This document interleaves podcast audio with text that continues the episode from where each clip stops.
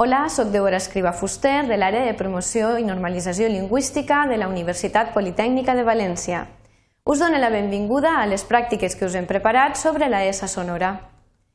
L'objectiu d'aquestes pràctiques se centra a fer bàsicament dues coses. Discriminar el so de la ESA sonora i reconèixer quan s'ha de representar el so de la ESA sonora per una S o per una Z. Per a la qual cosa us hem preparat uns exercicis que tot seguit el que heu de fer és copiar-los i resoldre'ls. Com a consell, escolteu les oracions tantes vegades com siga necessari per tal de poder memoritzar el so que nosaltres produirem en llegir cadascun dels mots destacats. Tot seguit passem a llegir les oracions. I recordem el que heu de fer. D'acord amb la pronúncia, el mot té un significat o un altre. Elegiu el mot que siga adient depenent del context. La primera oració diu M'han regalat una rosa rosa perquè és el meu aniversari. Segona oració. Aquesta novel·la narra les aventures d'un arqueòleg que anava a la recerca d'uns calzes, calces, màgics. Tercera oració. El mot zinc, zinc, prové del francès i de l'alemany. Quarta oració. Josep és casa, casa, amb Marta demà al matí. Cinquena oració. Té molt de zel, cel, a fer un bon estudi sobre la innovació en tecnologia educativa. Sisena oració, la presa, pressa de decisions és, perdó, en aquest assumpte s'ha de fer amb molta cura i determinació. Setena oració, ell pesa, pesa l'arròs en una bàscula antiga. Tot seguit passem a donar les solucions.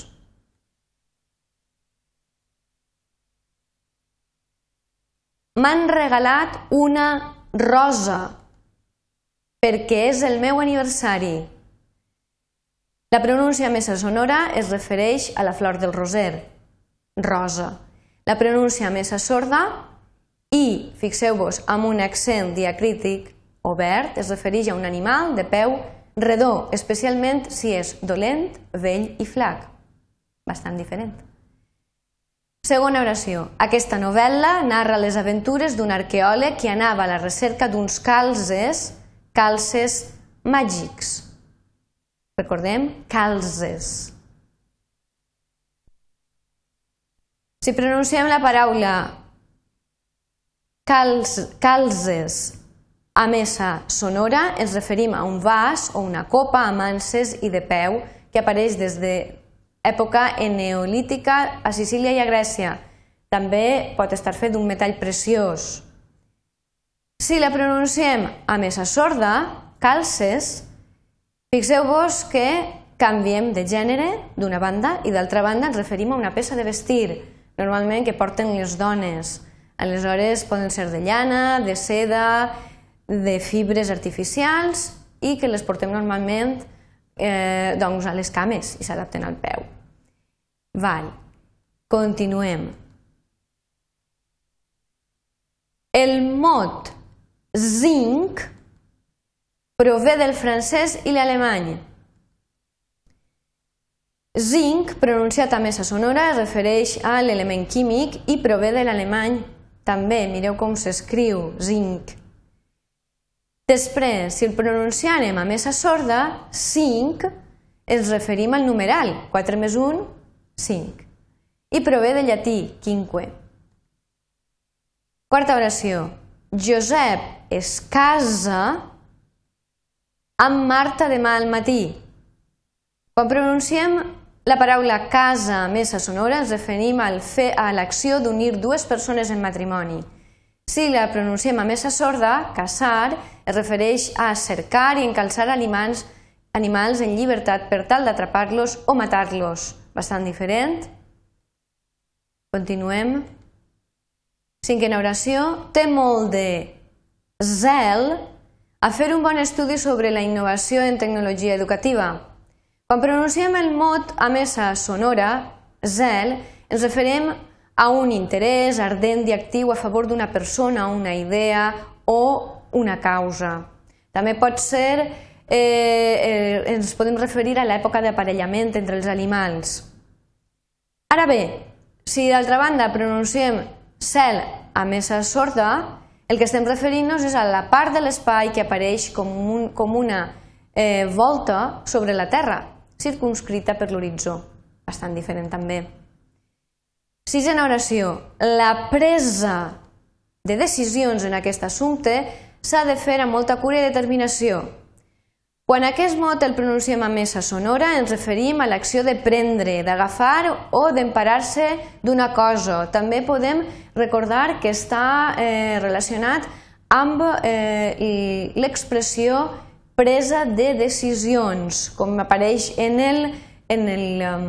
l'oració. I a més a més, Presa prové del participi del verb prendre, en femení singular. Ara bé, quan pronunciem la paraula pressa, nosaltres el que estem referint-nos és a l'ànsia, al viu desig de fer ràpidament una cosa. També recordeu que apareix en la locució adverbial de pressa, és a dir, quan fem alguna cosa ràpidament. I ja per acabar, la setena oració diu ell pesa l'arròs en una bàscula antiga.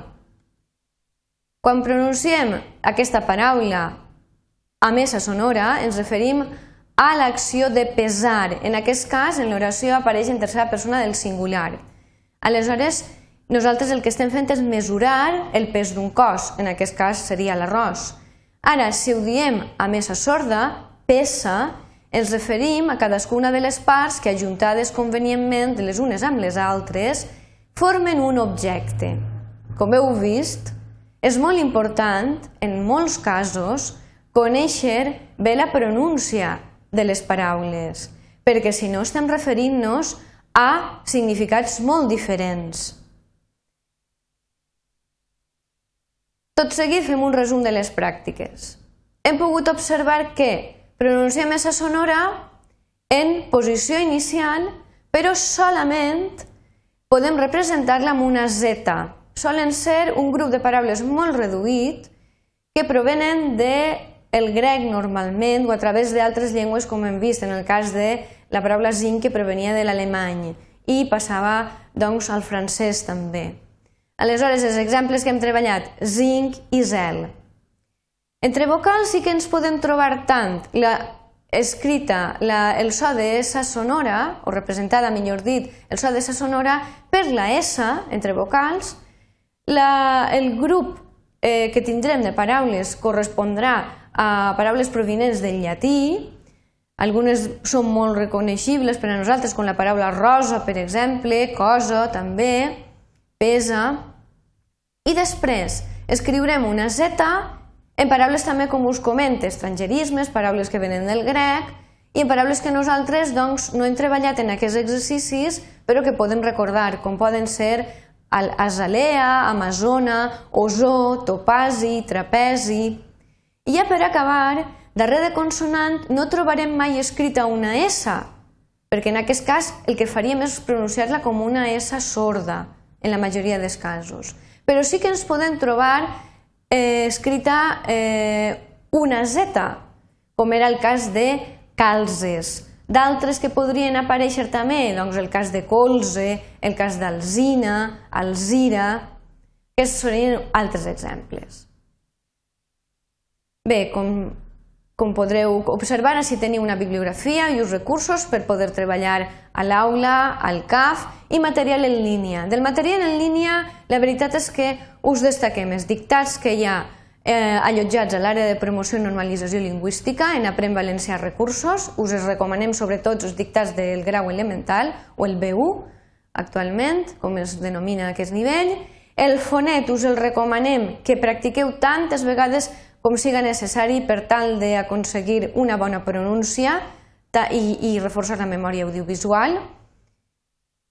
I després també us recomanem el Gran Diccionari de la Llengua Catalana perquè resulta que així ens dona l'etimologia de les paraules.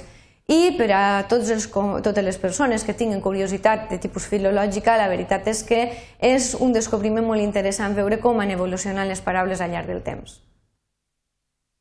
Doncs bé, sols em queda dir-vos que si teniu alguna, algun dubte us podeu posar en contacte amb mi a través d'aquesta adreça electrònica. Moltes gràcies per la vostra atenció.